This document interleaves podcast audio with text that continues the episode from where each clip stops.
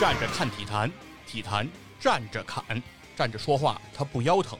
这里有光说不练的细菌佛，这里有 no 看就 bb 的七十一，这里有不懂球尽瞎吹的目击 NBA，这里有你想得到的，这里有你想不到的。站着看体坛，体坛站着侃。播客公社出品，每周三更新，敬请关注。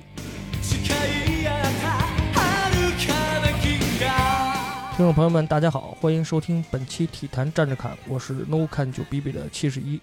哎，这期节目呢没有托雷斯，没有了这个细菌佛啊，只有七十一给你们录一个单口的节目。虽然只有一个人，但是节目依旧精彩。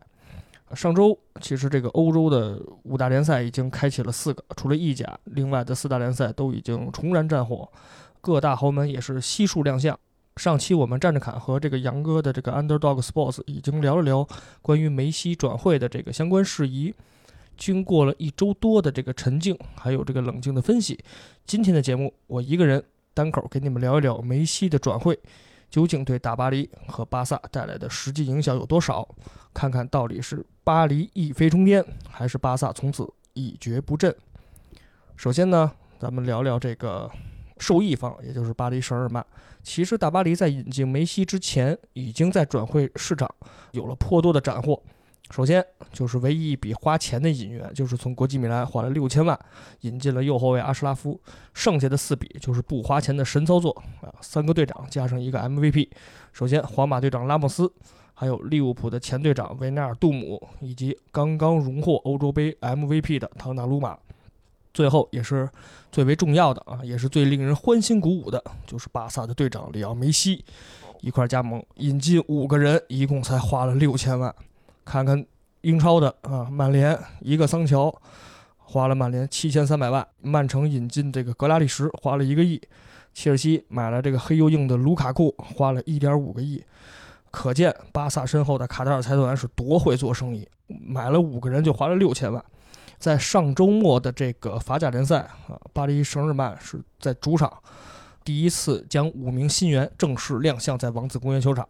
说一个题外话，就这五哥五个一块儿出现的时候，球队非常贴心的用分贝值来代表了每一个球员的这个受欢迎程度啊。阿什拉夫是第一个，然后是维纳尔杜姆、唐纳鲁马、拉莫斯以及梅西，按照这个顺序大家入场。当喊到这个拉莫斯的时候，其实这个分贝值就很高了，已经接近了这个爆满，接近了百分之百。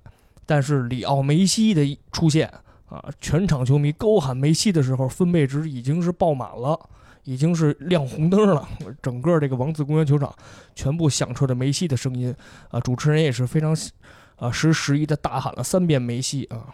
主持人也明白这个重要的事要说三遍，所以可见梅西对于巴黎的引援到底有多么的重要。其实这个法甲呀已经开始了两轮了啊，八月八号是第一轮已经开始了，这是上个周末。刚刚进行了第二轮比赛啊，大巴黎两场都赢了，啊，新援方面呢只上了阿什拉夫和这个文纳尔杜姆。其实，在这个阵容上啊，两场比赛波切蒂诺其实还是调整了一些这个主力阵容，呃，因为毕竟那三名新援还没有。正式加入球队进行亮相啊，也没有进入大名单，好像梅西和拉莫斯都没有进入啊，这个唐纳鲁曼没有进入。从阵容上，第一场客场对特罗瓦打了一个四四二啊，门将还是纳瓦斯，四名后卫，左边是迪亚洛，然后中间是金彭贝搭这个克雷尔，右后卫上的是新援阿什拉夫，中场达尼罗佩雷拉和埃雷拉在中间，左边打的是德拉克斯勒，右边上的是新援维纳尔杜姆，两名前锋呢是姆巴佩搭上这个伊卡尔迪。第二轮在主场王子公园球场面对斯特拉斯堡，换成了波切蒂诺主打的四三三，后防线啊四个人没有任何变化，当然门将也没有变化啊。三个中场上的是埃比姆贝、埃雷拉以及维纳尔杜姆，三个前锋中间顶的是伊卡尔迪，左边上姆巴佩，右边是德拉克斯勒。其实能看出来，这个在第二场啊，这个波切蒂诺就换换回了自己主打的四三三，也是宣告着这个巴黎正式开启了啊我们的本赛季的。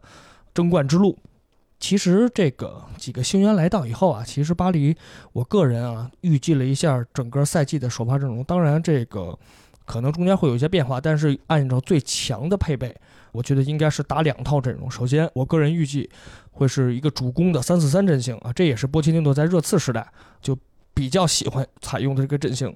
门将刚上来还会用纳瓦斯，然后新援多纳鲁马呢还是会可能打一些欧战比赛为主啊，先让他适应一下整个球队的环境，包括法甲联赛的环境，然后等着半个赛季以后，我觉得唐纳鲁马将正式接过纳瓦斯的手套啊，作为这个大巴黎的正式主力门将。三个后卫啊，马西尼奥斯、金彭佩搭上拉莫斯。四个中场，中间两个人是两个攻强守弱的，维拉蒂负责这个中前场串联，然后维纳尔杜姆顶着炸药包往前冲啊，跟前场的 M M N 进行配合。左边负责防守的是贝尔纳特，右边呢也是一个跟这个维纳尔杜姆一样拿着炸药包往前冲的阿什拉夫。三个前锋毫无疑问 M M N 组合，左边内马尔，右边梅西，中间是姆巴佩。其实这个。联赛啊，因为是一场漫长的这个三十多轮、近四十轮的比赛，包括这个欧冠，大巴黎不可能一直打这个三四三的阵型啊。如果说这个要面对一些强敌的时候，我觉得还是波切蒂诺还是会以防守为主，因为这个五个新援来了以后啊，大家都说啊，这个大巴黎头重脚轻啊，攻强守弱，而且是攻太强了，守确实是太弱啊。虽然这个拉莫斯啊。和阿什拉夫引援在这后防线，但是拉莫斯的年岁很大，上个赛季在皇马打的又不多。然后阿什拉夫这大家都了解，基本上是属于这种拿着球往前冲的，基本上他的右路就是一个啊，就是一个空当。所以我觉得在漫长的联赛和这个重要的欧冠上，巴黎有可能还会打这个四三三这么一个阵型，这也是波切蒂诺的主打阵型。呃，门将不用说了，还是那哥俩，快乐二选一。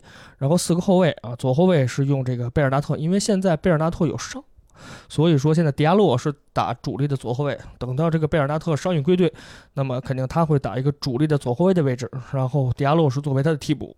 同时，迪亚洛也是这个中后卫的有力的替补。中后卫两个人还是金彭贝、达拉姆斯，右后卫还是阿什拉夫。然后三个中场啊，三个中场跟这个。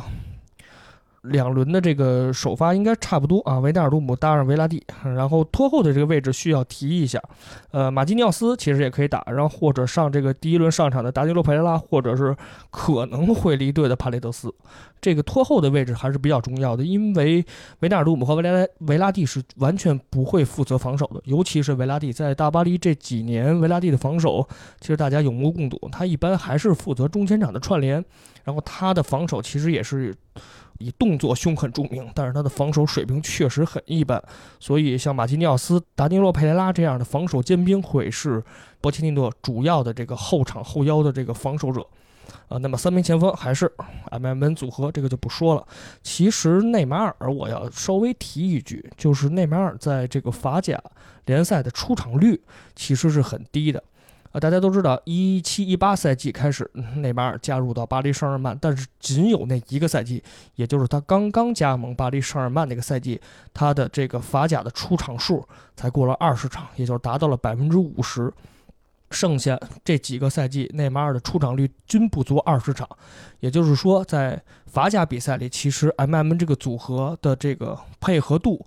包括他们的这个三个人同时出场的概率应该不会多，而且别忘了他们的替补还有德拉克斯勒，是左右两边都可以打的。包括这左边的阿根廷的这个梅西的队友迪玛利亚也是可以打的，而且跟这个梅西在阿根廷队配合也是非常默契。所以在联赛里，这靠 M M 人阵容到底能有几场比赛同时出现，这个还真不好说。所以其实说完了这个，我个人认为的两套。大巴黎的首发阵容，那么可以明显的看出来啊，就是毫无疑问头重脚轻，因为你后腰三个人，甭管你三个人还是四个人，这套阵容都没有一个非常强的防守尖兵啊。马基尼奥斯一直有伤啊，达尼罗·佩雷拉又是属于那种莽撞型的这种后腰，帕雷德斯就别说了，有可能在赛季中期可能还会走人，所以说其实这个巴黎的这个。防守还是令这个波切蒂诺，包括我们一些这个足坛评论员，包括一些球迷还是比较担心的。那么联赛，我觉得问题还是不大。那么在杯赛，也就是说欧冠到了这个呃淘汰赛阶段，甚至到了半决赛和决赛，那么这一套阵型到底能不能吃下这些各个其他联赛的豪门？那么这是我们所关注的一大问题。说完了这个巴黎的优势啊，毫无疑问，这个巴黎这个这回是可以说是把自己迈入了一个绝对豪强的这么一个状态。但是我们看完了喜，啊，我们不能光报喜不报忧，我们还要看一看巴黎的这个隐患。其实巴黎的隐患也是非常明显的。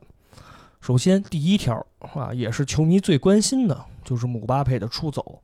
其实，在这个巴黎免签梅西以后，对于姆巴佩就一条好消息都没有。首先啊，就姆巴佩不欢迎梅西啊，爆出来一条新闻是姆巴佩的一个聊天记录啊，还是还还是一个什么新闻说我不愿意跟梅西一块踢球。另外就是说，姆巴佩没有在个人的这个社交账号上、对外的社交平台上从来没有关心过这个梅西的问题，也没有恭喜梅西入队。结果，在这个梅西第一次进入这个巴黎的训练营的时候，姆巴佩也是非常这个有礼仪的啊，非常这个官方的跟梅西拥抱，然后双方这个进行友好的互动。我估计聊天内容就是：“梅哥您来了，要不然我看看，我就不成我就走吧。”然后梅西那次行，你就再混一个赛季，然后你就直接免签到皇马就完了。哎，所以这就非常有明显的说明了这个姆巴佩的下家，毫无疑问就是皇家马德里。啊，这个有巴黎的工作人员称啊，这个他向媒体透露啊，姆巴佩最早是在今年冬天，也就是今年的冬歇期，或者是明年的夏天，他就要加盟皇家马德里。而且这个姆巴佩有一条新闻，就是他在刚刚结束的法甲主场联赛中，在主场的这个。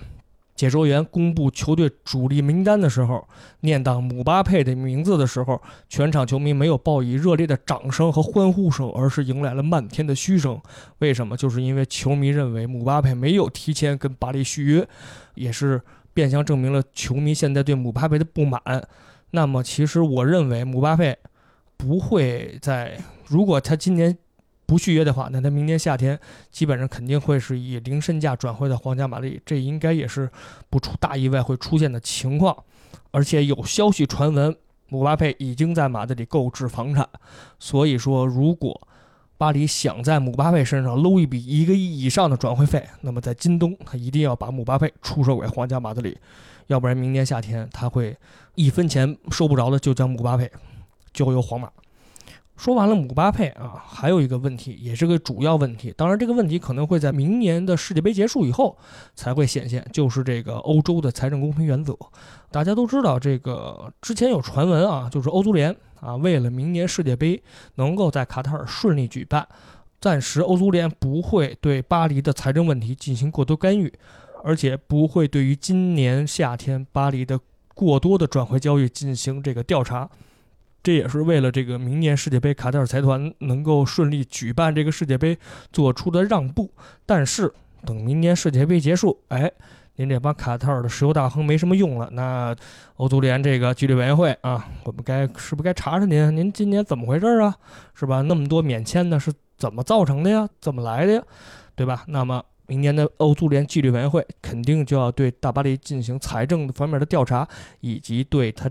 今年夏天的这多笔交易进行这个核实，如果有任何问题的话，那么大巴黎就会面对像 AC 米兰，甚至像这个巴萨之前的交禁止转会这么一个严重的问题。那么，其实我觉得财政公平原则，我们最近听到这个消息，应该就是梅西的转会了啊。梅西为什么去巴黎？就是因为。你甭管是拉波尔塔啊，这个说话不算话是吧？我要梅西，我要留你，你让我当主席，我我肯定把你留在队工，我还把阿奎罗给你弄来是吧？走了苏亚没关系，咱来阿奎罗，你的阿根廷队友，咱好好踢，今年没准还能夺冠。哎，结果我当上主席了，翻脸不认人是吧？不是我不留你，是这个 CVC 协议和这个西甲联盟不让我留你，甭管踢皮球，甭管是因为什么，最终围绕的一个字，那就是钱。巴萨没有这么多钱留下梅西啊，有消息称这个。巴萨如果加上新援，再加上梅西已经降薪的工资，那么巴萨球员工资和收入比是百分之一百一，也就是说，巴萨一年的收入不够这哥几个一年的工资开销，那么肯定巴萨是留不住这个梅西的，这也是不符合西甲工资帽的。其实我们知道，工资帽这个东西，就原来 NBA 呀，其实我们中超也有。其实如果说一个球队正常运转来说，如果这个球队想盈利，那么你的这个。工资体系要在你收入的百分之七十到七十五，七十五应该是最高的。但是续约梅西的前提就是巴萨要负担百分之一百一，这肯定是西甲不同意的。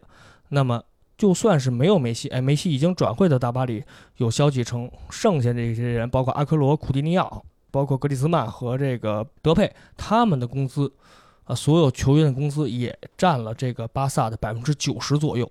所以说，其实财政还是比较吃紧的。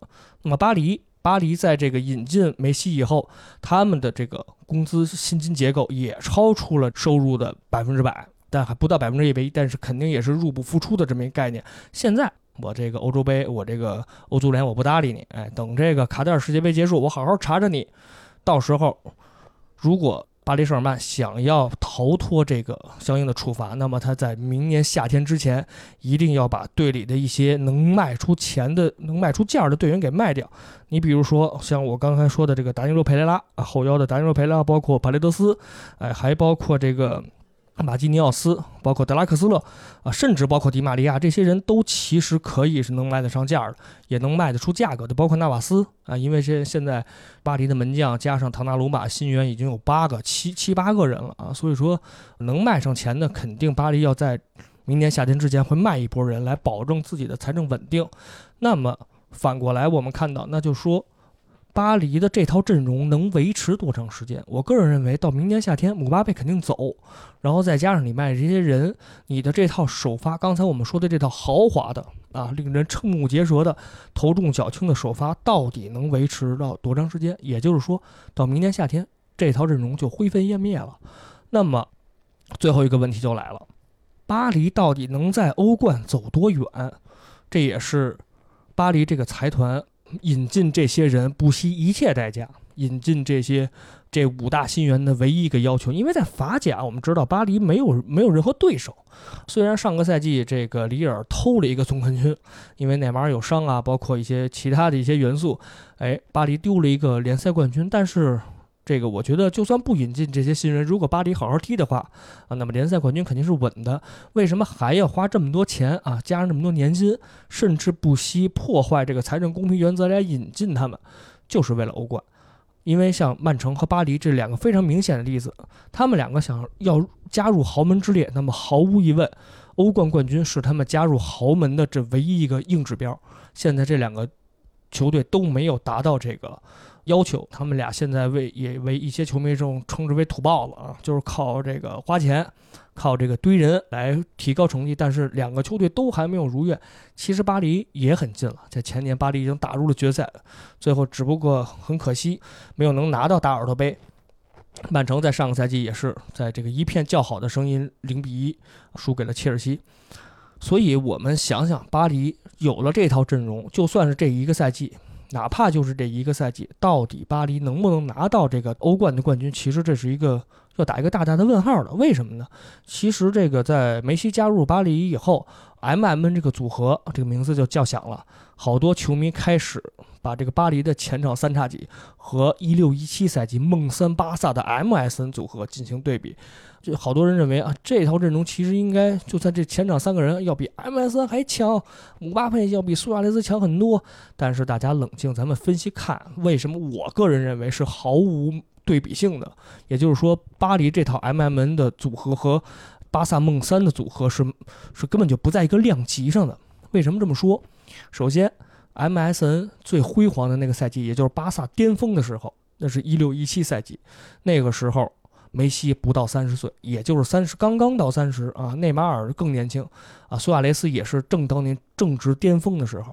而且别忘了巴萨中场有谁啊？那是哈维、伊涅斯塔和布斯克斯带的中场，那是什么中场？那是巴萨这个 Tiki Taka 战术正是这个如日中天的时候，人挡杀人，佛挡杀佛，没有任何对手。不管是在西甲联赛啊，还是在欧冠上，那都是基本上半场压制。所有球队见着巴萨进了三十米，那都。那的脚就发软了，不知道你要怎么踢，不知道你怎么可能把球带进球门，这是特别可怕的。哈维和伊涅斯塔一个直传球，梅西插上来那就是一个单刀，这是非常恐怖的。包括 MSN 的 S，也就是苏亚雷斯，苏亚雷斯最强大的一点就是他不是说能摧城拔寨多少个球，他是可以为球队的胜利牺牲自己的效率的。那他可以为内马尔，可以为梅西无限的做球，给他们三个人在前场一个非常眼花缭乱的穿插配合，然后让这三个人只要一个人攻破球门，这就是球队的胜利。哎，但是 M M N，不见得能这样。我们看到这个梅西刚加盟巴黎啊，进入这个球队训练的时候，好，这个内马尔和梅西俩人啊，快粘一块儿了。有球训练，哥俩在一块儿；哎，无球跑动，哥俩在一块儿啊。赛前热身，哥俩在一块儿。除了这俩晚上进被窝不在一块儿以外，剩下这俩白天都在一块儿待着。哎，但是姆巴佩并没有这么着，所以这三个人的配合熟练度，哎，磨合期到底有多长？首先我们要打一个大大的问号。另外就是姆巴佩，像这样的球员。他会不会为了这个整体球队的利益，为了梅西这样的一个球王级别的人，为他的到来而牺牲自己的进球效率，而牺牲自己的这个进球数？这是我觉得姆巴佩不会做到的，因为姆巴佩现在毫无疑问是世界排名第一，身价排名第一，一点值一点五个亿到一点六个亿的队员，我不可能为了你一个三十四岁的老将，我牺牲我自己的进球效率，而且我并不是要在巴黎终老的。刚才我们说过，我下赛季我就直接上皇马当我的新十号、新七号去了，对吧？我要接过这个 C 罗的班，对吧？我要成为皇马的新旗帜。那我在巴黎这一年，我不能颗粒无收啊！我不能说进几个球，到达十几个助攻，我给你梅西做这个嫁衣，不可能。那我还要进行这个我的这个进球，保证我的进球效率，保持我的进球数。那么这三个人的配合就不可能像。巴萨梦三的 MSN 这样的组合的配合是不可能达到的，而且梅西现在已经二三十四岁了。我之前我记得我跟军佛录了一期节目，我就说过梅西的转会，就是梅西跟 C 罗在身体素质方面，咱就单论身体素质，梅西和这个 C 罗不在一个量级上，这两个是没法比的，对吧？C 罗现在在尤文有有时候起跳还离地一米五呢，对吧？他离地就快跟梅西身高差不多了，对吧？你现梅梅西你身体素质达到不了这个高度。那么，这三个人怎么共存？这三个人怎么在欧冠面对拜仁啊，面对曼城，包括面对上赛季冠军切尔西的时候，这三个人能怎么着踢，能把对手踢死？这是一大问题。而且现在欧冠在这个赛季二一至二二年赛季的欧冠要进行改制，也就是说取消客场进球，这对一些这个先客后主的球队来说，这是极大的打击。因为我们知道，如果说我先打客场，我先客场输了个一比二，甚至我客场打了个一比一，哎，我就有我就有个客场进球，一个到两个的客场进球，对第二回合的比赛是有至关重要的这个引导作用的。也就是说，第二场我死守，哎，我就可以稳定拿到这个晋级的名额。但是现在欧冠改制了，哎，大家别这么玩了，咱还是靠球队真实的实力。来进行比赛，分出胜负。那么没有了欧冠的这个客场进球制，那么这些球队在所有的欧冠淘汰赛面对着这些苦主的时候，大巴黎要拿出百分之一百甚至百分之一百二的能力来击退这些对手。那么我觉得，那像曼城啊，像刚才我说的曼城啊、拜仁啊、切尔西啊，包括尤文图斯，包括皇家马德里，其实都是横在这个。大巴黎面前的这几道墙，你能不能突破他们？就在这一个赛季，你能不能把他们打破，拿到真正属于自己的这个欧冠冠军？这是我觉得大巴黎要面对的一问题，也就是大巴黎的隐患之一。其实这三条也是这个，我觉得巴黎要尽早面对的问题。啊，他早晚会会面对。到明年夏天，这些问题都明显的要凸显出来，到时候怎么办？这是巴黎的主帅，甚至巴黎的高层要琢磨的事情。说完了这个啊，受益方巴黎啊，咱再说说这个 损失方巴塞罗那。其实巴萨，我个人觉得并不是说这一下就毫无希望了啊，这一下就直接给一棍子闷到底，给闷死了啊，在经济就一辈子爬不上来，还远不至于到如此啊。因为这个，我之前就跟军佛啊，包括跟托雷斯聊过这问题，就是梅西早晚会走。不管他是以什么方式离开啊，他早晚得退役吧？他不能踢一辈子，对吧？他退役的时候，如果说你巴萨想象不到这个梅西退役，你巴萨没有一个很好的这么一个交接，那么巴萨到时更痛苦。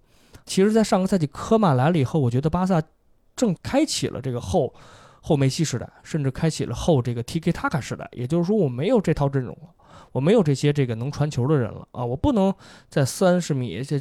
对方禁区内三十米进行压迫性的进攻了，我怎么踢？其实上个赛季科曼就给我们带来了很好的一个教科书级的这个表演。上个赛季巴萨也是非常可惜的，最后其实还加入了争冠行列，只不过最后还是因为伤病掉队了，获得了这个联赛的第三。其实这个我觉得后梅西时代的阵容其实可以聊一聊。上周末啊，西甲已经重燃战火啊！巴萨在主场依靠布雷斯维特的两传一射，四比二啊击退皇家社会。我估计西甲联盟也是考虑到了巴萨现在处于的窘境啊！我我我给你安排一个弱点的对手，大哥啊！我给你来个在客场重回战胜您的皇家社会啊！然后这个我再给您安排个好一点的裁判，正往您那方向吹吹啊！争取能让您来个一比零、二比零小胜。哎，结果没想到科曼说：“我没事儿，我这儿有，我这儿有人能打的。”呃，布雷斯维特两传一射啊，巴萨四比二，非常轻松的击溃了皇家社会，也是在后梅西时代完成第一场比赛的胜利。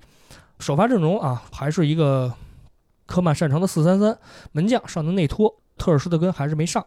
四个后卫，左边是阿尔巴，中间是这个新援阿里克加西亚以及皮克，然后右后卫上的是德斯特。三个中场，我觉得也是巴萨这个赛季能排出最强的中场了。布斯克斯拖后啊，佩德里和这个德容负责。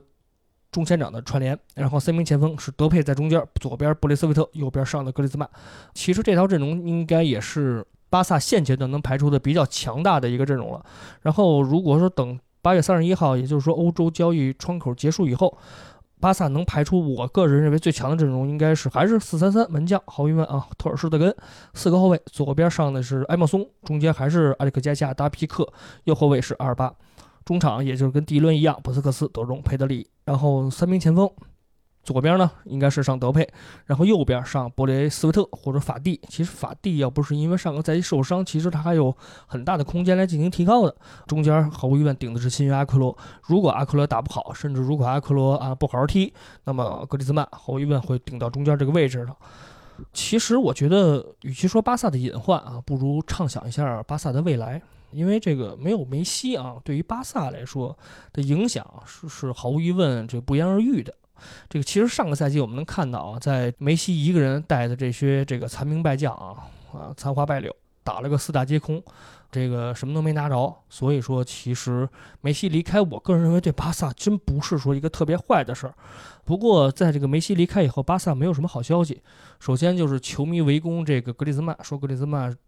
就说就是因为你啊，这个造成了梅西的离队，然后对球队这个主席拉波尔塔，包括对球队整体的高层进行谩骂，然后静坐。我的妈，就拿件梅西十号球衣，都现在恨不得把这个巴萨大楼给拆了，是吧？但是我觉得这个也是球迷的一些热烈的希望，也也是球迷的无奈之举。但是我个人认为，其实对巴萨影响不仅如此啊，该骂骂骂也没办法，对吧？这这球队留不住，那我也没辙。但是对于阿奎罗来说，是一大问题。有消息传出来啊，阿奎罗现在命令自己的律师团队，关于跟巴萨的合同进行一下法律的漏洞，看能不能。钻一些空子，然后能使自己能离开巴萨，这对巴萨来说毫无疑问是重大的影响。当然，我们很明显的知道阿奎罗为什么加入巴萨，免签加入巴萨是为什么，就是因为梅西在。那现在你我刚来啊，您这个梅西还没跟我还没配合两场呢，还没一场正式比赛没打，也就是参加了一块训练，您就走了，那我加入巴萨没有意义，对吧？首先这个。阿奎罗加入巴萨，对于巴萨来说，就是在这个苏亚雷斯走以后，格里兹曼顶不住锋线的时候，来一个跟这个苏亚雷斯状态和苏亚雷斯的竞技水平差不多的阿奎罗，对于巴萨的整体在西甲的这个争冠行列。当中无疑是有益的。那么现在梅西走了，那么阿奎罗的位置居于何处？这是很重要的。阿根廷帮现在已经被拆散了，现在没有阿根廷人，没有什么阿根廷人。而巴萨现在毫无疑问变成了法国帮，对吧？朗格莱也好，包括登贝莱也好，包括格里兹曼，这都是法国人，是吧？所以说现在法国帮在巴萨毫无疑问在更衣室将占据第一主导。那么像阿奎罗这样的队员就。可能在更衣室没有什么话语权，甚至可能待着很不舒服。那么阿奎罗毫无疑问，他也想走啊。他的竞技状态其实还很出色。我回不了英超，我可以去别地儿。我为什么要跟你这儿混呢？我也看不到任何未来，这是对巴萨来说一大隐患。另外就是巴萨的进攻核心啊，原来梅西在，那么梅西主打右边，那么巴萨的毫无疑问进攻核心就在右边。现在梅西走了，德佩来了。德佩是在左路非常出色的一个突破手啊，炸药突破手。那么梅西，那么整个巴萨的进攻体系要从右转向左，这对巴萨来说，在这么多年的一个攻防体系来说，这是一个很大的变化。科曼怎么去适应？巴萨怎么去适应？场上这十一个人怎么去配合？这是要巴萨做到的。所以说，其实德佩在球队的作用就日关重要。他肯定到不了梅西的高度，但是他要往那个方向努力来将球队扛在自己的身上来进行前进。另外就是格里兹曼，其实格子呀，他来到巴萨以后，我个人认为有点儿对于他过分的要求了，因为格里兹曼明显和苏亚雷斯就不在一个量级上啊。格里兹曼不是说那种非常善于配合的这么一个前锋，对于我来说，他的个人技术毋庸置疑啊，他比苏亚雷斯在个人技术方面确实要出色，但是巴萨给他定位太高了，就像登贝莱一样，就是给他们的定位太高，希望他们配合。梅西到达 MSN 的高度，但是那是不可能的，对吧？登贝莱不是内马尔，你格里兹曼也不是苏亚雷斯，所以说你到达不了那个高度。那么球迷不管别的，我要保护梅西，对吧？因为梅西是老大，梅西是我们的国王。那么你们就是你们的问题。那好，现在梅西走了，巴萨进入重建阶段，那么格里兹曼和德佩在球队中的作用和在更衣室中的作用就要明显的显现出来。哎，我们怎么着带领这样另外一支巴萨没有梅西的巴萨，我们前进，这是格里兹曼要想做到的事儿。格里兹曼其实我觉得在法国队的表现，尤其在一八年世界杯还是很出色的。他并不是像巴萨在巴萨发挥那么那么用啊。其实我觉得格子还是可以这个能扛起巴萨和德佩啊两个人还是可以扛起巴萨进攻大旗的。所以说在后梅西时代，这两个人怎么用啊？这两个人能不能配合好，也是巴萨能否。能保持住这个争冠行列的重要原因之一，另外就是我刚才说巴萨的未来了。哎，像这个登贝莱啊，包括法蒂啊，包括布雷斯维特这些年轻人，在梅西离开以后的提升空间能有多大？这个是巴萨我觉得要关注的问题。其实对于他们来说，梅西的离开是好事儿。为什么？因为梅西在的时候没有你们的事儿啊！像布雷斯维特这样的，你在左路还可以打打，对吧？你像登贝莱这个，基本上快快废了。法蒂也只不过是在梅西不上的时候，自己能上一上，能打一打。但法蒂还身体还不行，还老受伤。那么现在没有了梅西，我现在两个边路，除了德佩的左边，尤其是右路，你像这法蒂和布雷斯维特都在右路能打，你包括。登贝莱虽然在他主打左路，但是这个德佩，我觉得以他的身体条件，他也不可能一直连着打这个西甲和这个欧冠。那么这个像这三个年轻人，像他们能不能冲击住，能不能保持住这个他们年轻的本钱？哎，能不能带领这个巴萨更好的配合德佩，更好的配合格里兹曼以及阿奎罗？哎，能达到自己后梅西时代巴萨的锋线水平，这是很关键的。所以我觉得。巴萨在新赛季应该给自己一个重新的定位啊！我不再是那个和皇马马竞可以这个三分天下的了，我我可能会比他们弱一些。当然，马竞在这个赛季确实也没有什么引进。其实我觉得，首先巴萨和皇马可能就没法在一块相提并论了，可能会会差一些。那么对于巴萨来说，我这个赛季的定位是什么？我不会再争冠了，有可能。我现在保一个前四。当然，西甲的整体的这个竞技水平大家都知道啊，前三个毫无疑问还是这哥仨啊。但是我怎么着能一直保持在跟皇马和这个马竞在同一个？争冠行列，我有可能拿不着冠军，我可能最起码我得保证最后几轮啊，我掉个队也就行了，对吧？我别这儿这个联赛刚打三分之二，我跟皇马差十来分呢，就有点说不过去，对吧？因为皇马这个赛季其实失员也很严重，也没来什么人，对吧？就在这个环境下，我怎么能能跟马竞、跟皇马这样能保持都在一个争冠行列？哎，然后我在欧冠上能排到什什么样的位置？现在。毫无疑问，巴萨不能求我现在啊！我现在这个欧冠要争冠，那是胡说八道，对吧？那是这有点这个太不知天高地厚了。那我在巴萨，新的巴萨，我能在欧冠到达一个什么高度？我现在是小组出线，还是十六强，还是八强？我个人认为，我觉得巴萨以现在的这套阵容，以巴萨的这个磨合程度来说，欧冠的一个十六强和八强还是比较稳妥的。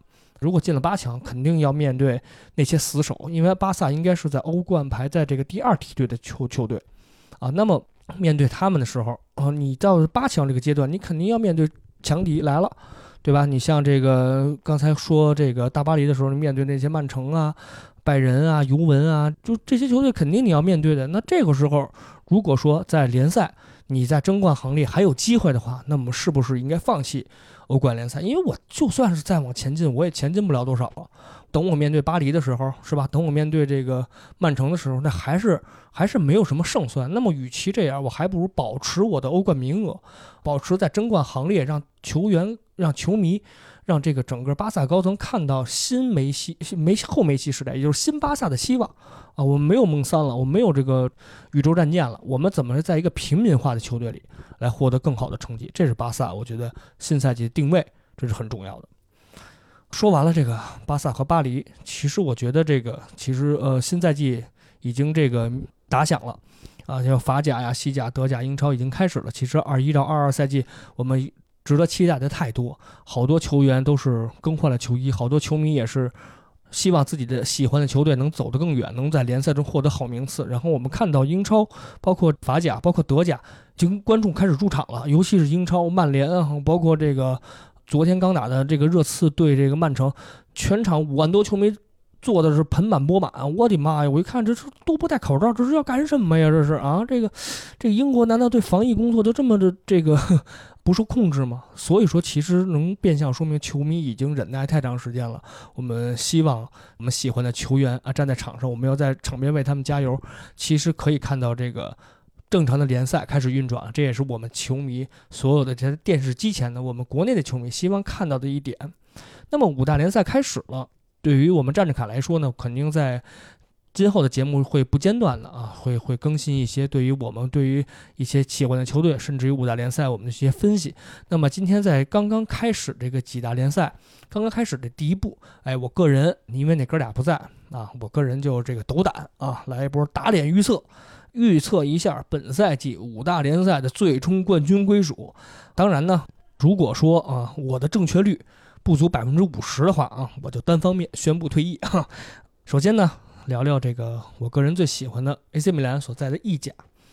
意甲这个其实三强，北方三强没有说什么太好的引援。首先尤文图斯，尤文图斯是阿莱格里回归，然后在阵容上没有什么变化。但是对于这个另外两支球队来说，也就是米兰、米兰城的两支球队，AC 米兰少了这个恰尔豪扬卢啊，少了唐纳鲁马，这两个忠心耿耿的球员都是背离了 AC 米兰，一个去了四城同城死敌国际米兰。一个是去了大巴黎，对于米兰来说，这个引援工作其实不是特别的，对我来说不是特别的如意。麦尼昂，我觉得，嗯，很难来顶替唐纳鲁马对于球队的这个门前的这个守护。然后就是在锋线上，米兰现在并没有，除了大吉鲁，大吉鲁现在也三十四岁了，大吉鲁的竞技状态其实还可以。其实热身赛已经打入三个球，上场刚刚是二比一热身赛战胜了帕坦加克斯。米兰是这个吉鲁是。独中两元，我觉得可以看到这个大吉鲁背负这英扎吉的九号，他要比其他队员在热身赛里看的强得多。但是在联赛里，一个漫长的联赛里，一个在米兰时隔十年打入欧冠，大纪录能发挥多少作用，这是我们后期要看到的。但是其他位置上，米米兰的引援并不如意啊，托莫里啊，托纳利啊，包括。几个人都是上个赛季租借的，现在只不过买断而已，没有什么太好的心愿。迪亚兹也是身背了十号，但是他能不能身背起十号，不跟别人比，我觉得他跟切尔哈卢还是有很大的差距的。所以米兰在八月三十一号之前还能买谁啊？现在有传闻啊，像弗拉基奇啊，包括像这个其他这些球员还会来。所以说到八月三十一号，我们看看叫这个米兰最终。会引进谁？也就是说，米兰他的位置能排到哪儿？但是我个人预计，甭管谁来，但米兰下赛季可能也就是一个前四，保持前四，保保持欧冠席位，然后在欧冠小组出线，这就是米兰皮奥利最好的一个成绩。然后国米，哎，国米呢是我非常开心的啊，因为这个。黑又硬走了啊，这个包括这个阿什拉夫也走了。上个赛季打的 AC 米兰找不着北的这哥俩都走了，哎，我非常开心啊，终于不会让我们让国米这个蓝黑人压着我们打了。但是这个有走就毕竟有来的，是吧？像哲科、邓弗里斯这两个人来了，但能不能？能不能保持住国米的这个争冠行列还真不好说，因为这个咱就不说邓弗里斯这水平，这哲科和卢卡库这可差着行似的，对吧？哲科你多大岁数了，对吧？你而且哲科他这种前锋在罗马我们也看出来，也就是场均十多球，对吧？也就是这样了，而且他的这个。强硬程度跟这个黑又硬的卢卡库，他不是一个量级。米兰也不怕哲科，所以说，就是哲科这种水平的前锋，可以说对于国米来说算是一个没办法的办法。我只能引他，因为别人也不来，对吧？所以说，像这个国米在新赛季他的阵容厚度，包括他的攻击能力会有大幅的下降。如果塔罗雷要在那个老塔罗要再走，那么国米这个新赛季的他的进攻会差一大截儿，那么他就有可能很早，甚至在半程他可能就退出了争冠行列。但是一个前四的问题，他还是很稳的。所以我个人认为意甲啊说的比较多了哈，尤文图斯毫无疑问是夺冠大热。另外英超第二就是英超，英超也是竞争最激烈的，这个联赛已经踢完一轮，这个曼联五比一。轻取利兹联，然后这个阿森纳就甭提了，阿森纳也不是争冠的球队啊。利物浦和切尔西也是分别取得了比赛的胜利。热刺是战胜了这个争冠的卫冕冠军曼城一比零。其实这几个球队啊，我觉得虽然互有这个胜负，虽然可能竞争会很激烈，但是我个人认为啊，依旧还是曼城，因为第一轮啊面对的是绯闻对象这个哈里凯恩在的热刺。我觉得这个曼城的意思就是说，是让哈里凯恩最后再送老东家一个礼物，是吧？我输给你，也都这样了。反正我德罗兰也不上，是吧？我觉得差不多，让您赢一场，然后我再把哈利凯恩弄来，你也说不出什么来，对吧？你认为没有哈利凯恩，我还能赢你曼那个曼城啊？所以说哈利凯恩就给你吧。甭管怎么着，曼城算是呃联赛第一场算是输了。但是如果说哈利凯恩真在三十一号之前能加盟，那么曼城在英超就属于一个无敌的状态了，甭三条线，怎么踢你都踢不过曼城，而且他太稳了。我们都知道，了解这瓜迪奥拉的人都知道，瓜迪奥拉是属于那种打漫长赛季毫无毫无问题的一个教练。就是说我可以在漫长的联赛中慢慢调整我的这个首发阵容，我可以针对不同对手、不同的这个我球员的竞技状态来调整我的首发阵容，我还能保持胜利。这是瓜迪奥拉最可怕的。但是瓜迪奥拉的问题是哪儿？就是打杯赛。为什么在去年的欧冠，除了切尔西的球迷，我相信所有球迷，客观的。都会认为肯定是曼城拿冠军。为什么最后曼城输了？就是瓜迪奥拉临阵临场的变阵，给自己作死啊！所以说，其实瓜迪奥拉打杯赛，从之前我们就看出来，其实问题很多啊。那么在联赛中，我觉得曼城还是没有什么对手的，除了有唯一能构成威胁的，我个人认为就是切尔西。图赫尔的球队其实，在上个赛季，呃后半段以后，图赫尔接手。切尔西完全上了不止一个档次，从防守端做起，切尔西包括这个切尔西靠着像芒特，靠着像这维尔纳，包括像这个哈弗茨这一众球员，然后打到了欧冠的决赛，甚至最后拿到了这个大耳朵杯，然后就是这个在联赛中也是排名一路飙升，这可以看出托赫尔的对于球队的改造有多么的成功。而且这个赛季最要命的就是他们引进了卢卡库，啊，引进了这个比利时的黑油硬，在意甲。大杀四方的卢卡库能不能在英超重新证明自己？其实他在曼联的时候虽然没有说像意甲发挥那么出色，但是我觉得卢卡库这个曼联的发挥不能说是很糟糕的，也还是可以的。而且别忘，卢卡库今年只有二十八岁，我觉得他还会这个在。我个人认为他到不了意甲在国米时那个高度，但是我觉得也会比维尔纳和哈弗茨这样的人强很多很多。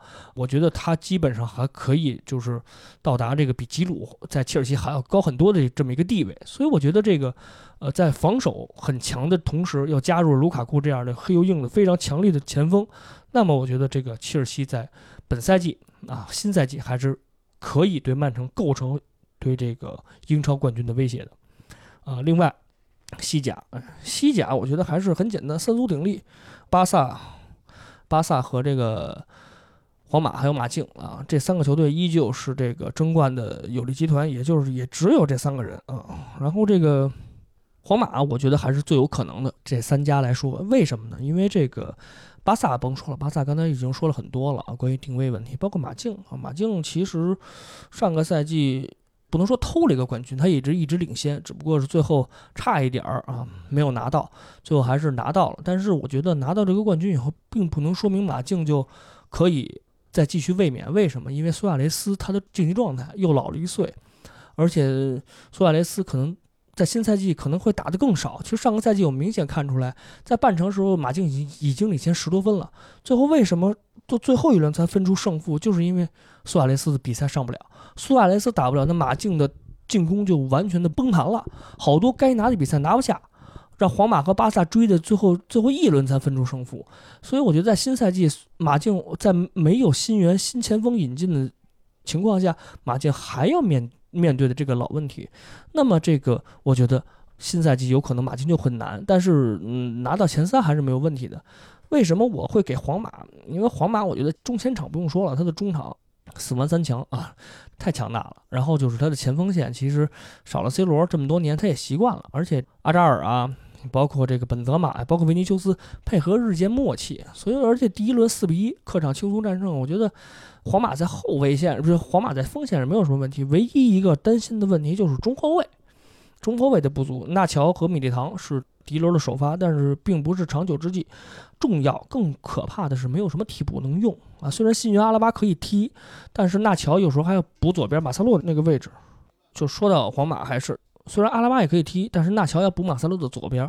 所以说，这个皇马中后卫没有人，就没有替补可用。在一个漫长联赛里，没有中后卫可用，这是很可怕的啊。虽然门将有门神库尔图瓦，是吧？但是我觉得在这一个赛季里，啊，我觉得。皇马如果说想想拿到新赛季西甲的冠军啊，因为我没有梅西了嘛，你我的对手少一大截儿，那我还不是吧？我还不一家独大，我还不把你俩吞了是吧？那如果我想这么踢，那么我在后中后卫我一定要不强，在这个明年夏天姆巴佩来到之前，我要有一个非常良好的阵型来迎接我们新国王的驾到啊！所以我认为西甲啊，皇马还是争冠最有利的一支球队。嗯，然后最后说说两个毫无毫无争议的，首先就是德甲大败人啊，和毫无疑问是拜仁慕尼黑。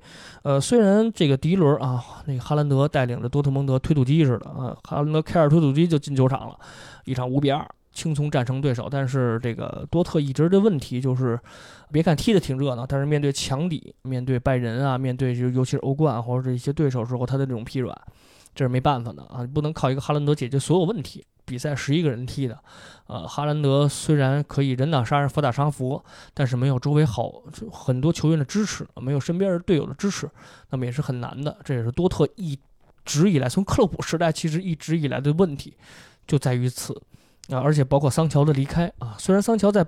多特其实没有说什么特别出彩啊、特别亮眼、特别棒的一些数据，但是桑乔对于多特的轮转，对于多特的一个右路进攻太重要。现在没有桑乔，那么多特就少了一条啊，不能说一条大腿啊，最起码少了一个进攻的支柱。那么这个多特有可能在现在就会更为的危险。另外法甲，最后再说法甲。法甲，如果说评论区的朋友们啊，如果收听我们听众们啊，能再给我推荐一个除了巴黎的这个名字，我当然也可以愿意。但是我估计也真没这个名字了。法甲毫无疑问是属于巴黎圣日耳曼的。呃，那么聊了半天啊，也是说了说这个梅西关于这个彻底转会巴黎以后的这么一个前景。也是对巴黎和巴萨前景一个展望，包括对五大联赛前景的一个展望。